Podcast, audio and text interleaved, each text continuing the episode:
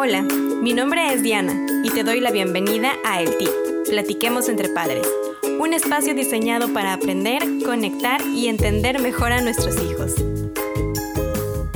Buen día, buen día familias. Espero que se encuentren muy bien. Por aquí todo va bien, ya listos para las vacaciones de Thanksgiving. Emma está más que contenta de quedarse en casa por una semana. Y pues hablando de vacaciones, cuando, bueno, acá en Estados Unidos uh, nos van a dar a muchos una semana porque el próximo jueves se festeja Thanksgiving. Entonces, bueno, hablando de vacaciones, eso implica también que los niños se quedan en casa, ¿no? Más tiempo. Y bueno, de repente pueden llegar a tener roces o conflictos a la hora de convivir. Pues les cuento que el episodio de hoy es en respuesta a una de las inquietudes que hicieron al inicio de la temporada. Y esta es, ¿cómo manejo las peleas o los conflictos entre hermanos? Un súper tema que a veces involucra muchas emociones, tanto para padres como para hijos. Bueno, hay un par de estrategias que les quiero compartir que les pueden ayudar a manejar estas situaciones pero no solo eso, sino también les van a ayudar a sus hijos a desarrollar habilidades de vida que les van a ser útiles en sus relaciones interpersonales y también consigo mismos, porque estimulan, bueno, el autoconocimiento, les enseña a poner límites y les demuestra que ellos son capaces de resolver conflictos. Bueno,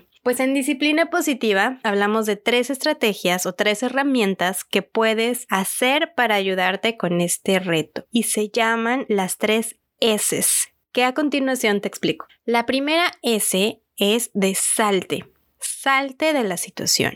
Y no es una sugerencia para que los dejes que se despeluquen hasta que alguien salga herido o hasta que alguien se rinda. No, no es eso. Pero muchas veces, con el simple hecho de nosotros como papás salirnos del cuadro, eh, la pelea para. ¿Por qué? Porque muchas veces ni siquiera se trata tanto de ellos, se trata de sus padres. A veces el conflicto está relacionado con nuestra reacción y lo que ellos quieren conseguir o la necesidad que ellos quieren cubrir. Es decir, si te ves continuamente actuando de su referee o diciendo frases como tú eres el mayor, deberías de cuidar a tu hermanito o, o, tomando lados, puede que esa sea la raíz en primer lugar. El saber que mamá y papá vendrán al rescate y muchas veces no de la manera más justa, porque nosotros como padres no podemos estar al 100% seguros de cómo es que inició ese conflicto ni de quién realmente fue el que lo inició. Nosotros generalmente vemos el resultado. Es decir, a lo mejor el hermanito chiquito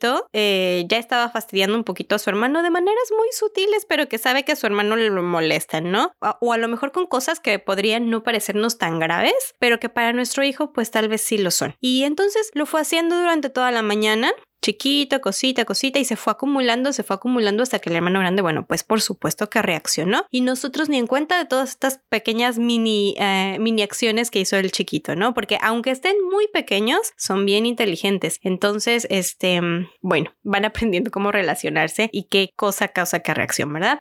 Entonces, soltar el papel de árbitro puede ser una buena estrategia para minimizar los conflictos. Y basta simplemente con respirar profundamente, bajarte a su nivel y decirles, veo que están teniendo un conflicto. Yo estoy segura de que ustedes pueden resolverlo amistosamente. Voy a ir a preparar un snack mientras lo solucionan. O voy a ir a la cocina a hacer la comida, o voy a ir a doblar ropa, o voy a ir a leer mi libro en lo que ustedes lo solucionen. O sea, les dejamos saber que confiamos en que ellos pueden resolver sus problemas. Por supuesto que para esto es importante que nos demos a la tarea previa de entrenarlos continuamente, recordándoles continuamente en su vida cotidiana que usen sus palabras para pedir cosas, reafirmándoles que pueden expresar sus emociones, enseñándoles qué hacer en los tiempos de desbordes emocionales, es decir, qué se permite y qué no se permite hacer si yo me enojo, si yo me frustro, celebrando sus logros individuales, reconociéndolos en el día a día de manera particular y cómo le gusta cada uno ser reconocido. Yo crecí con hermanas gemelas y era tan común que les dieran lo mismo, las reconocieran de la misma manera, les dijeran lo mismo o simplemente como que lo hicieran en grupal solo porque pues son gemelas, tenían la misma edad, las dos son niñas. Sin embargo,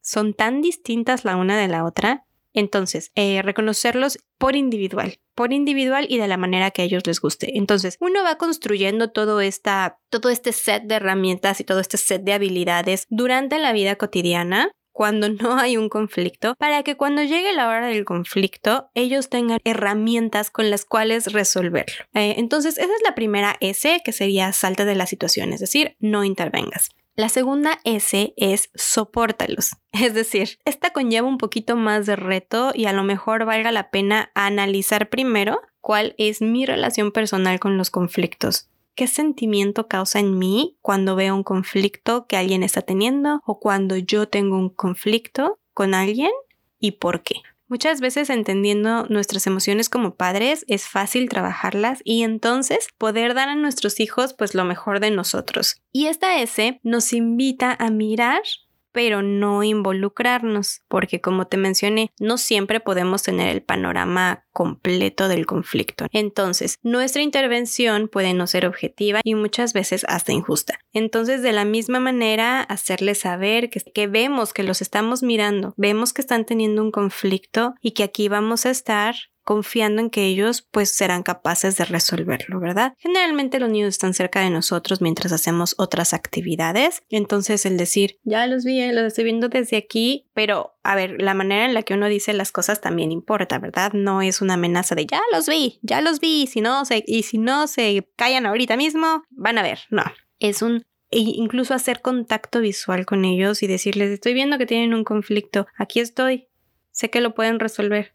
Entonces, esa es la segunda S. La tercera y última S es sácalos. Sácalos del problema. Separa a los niños y retíralos de la escena. Igualmente intentando no tomar lados dentro de lo que puedas. O sea, mantenerlos a los dos en el mismo nivel. Eso es súper importante. Tal vez que vaya cada quien a su cuarto o pueden elegir en qué cuarto estar. Siempre y cuando estén separados, pueden elegir la actividad que quieran hacer. Ustedes necesitan un momento de privacidad, de estar separados, ¿no? En donde puedan estar hasta que se calmen. Y ya cuando se calmen, podemos reagrupar, podemos hablar, podemos buscar una solución y podemos pues volver a jugar juntos, ¿verdad? Entonces, esas son las tres herramientas que nos comparte la disciplina positiva. Y si te fijas, haciendo cualquiera, estamos empoderando, estamos invitándolos a solucionar sus conflictos, estamos dándoles la seguridad de saber que los amamos por igual, respetándolos e invitando a que se respeten ellos también. Si tienes niños muy pequeños, por supuesto que puedes guiarlos. O si de repente son habilidades que no están desarrolladas y que em, pues son nuevas y muchas veces los niños no saben muy bien qué hacer, puedes acompañarlos. Pero siempre tienes que tener en cuenta que no eres un referee, no vas a tomar lados, no, no vas a mandar a nadie a timeout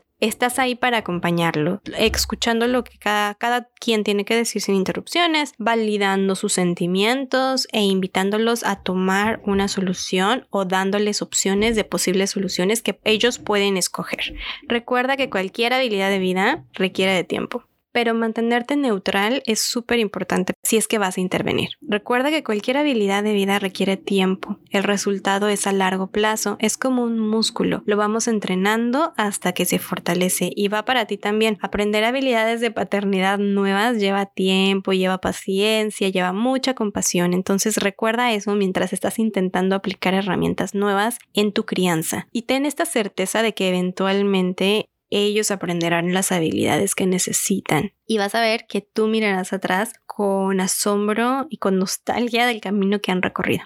Vas a ver que sí. Otra cosa que quisiera compartirte el día de hoy son unas recomendaciones a tener en mente cuando sea necesaria tu intervención en el conflicto, porque como dije, muchas veces los niños son muy pequeños y o muchas veces están aprendiendo y los niños también se quedan así como no sé qué hacer. Eh, la idea es que poco a poco nos vayamos alejando, que poco a poco los vayamos soltando y que cada vez menos vayan necesitando nuestra ayuda para solucionar. Pero cuando necesitas involucrarte, toma en cuenta estas observaciones.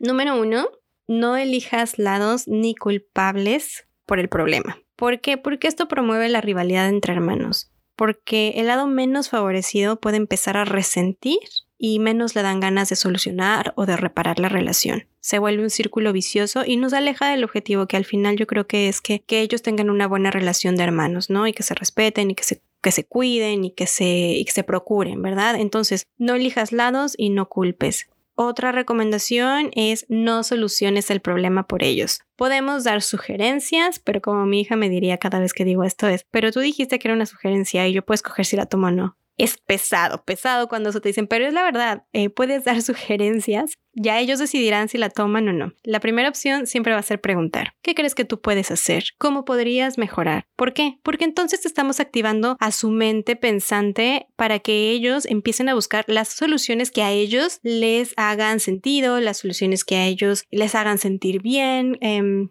y es un paso a empezar a enseñarles a solucionar sus propios problemas. Entonces eso. La siguiente sugerencia sería no los obligues a disculparse. Yo sé, enseñarlos a pedir disculpas es algo primordial como padres, pero no si lo hacen obligados. ¿A quién le han dado una, una disculpa obligada y que ni se siente y dices, ay, mejor no me habías dicho nada? Bueno, sí es importante enseñarlos a pedir disculpas, pero disculpas sentidas. Enseñarlos a, a que cuando ellos se arrepienten de algo que hicieron, pueden pedir perdón. Es correcto pedir perdón. Entonces, dales tiempo de enfriarse, de pensar, de sentirlo realmente antes de reparar puedes decirles cosas como cuando estés listo puedes disculparte. En el episodio 1 hablo un poquito más de eso, si quieres puedes ir a escucharlo porque profundizamos un poquito más en lo que es la reparación de los errores y, todo este rollo de, disculparnos, tanto como padres como para niños. Eh, la siguiente recomendación sería escucha las dos partes, creo que ya te lo había dicho en algún momento, pero escucha las dos partes sin interrupción ni juzgamiento que ellos sepan que están en un lugar seguro para compartir.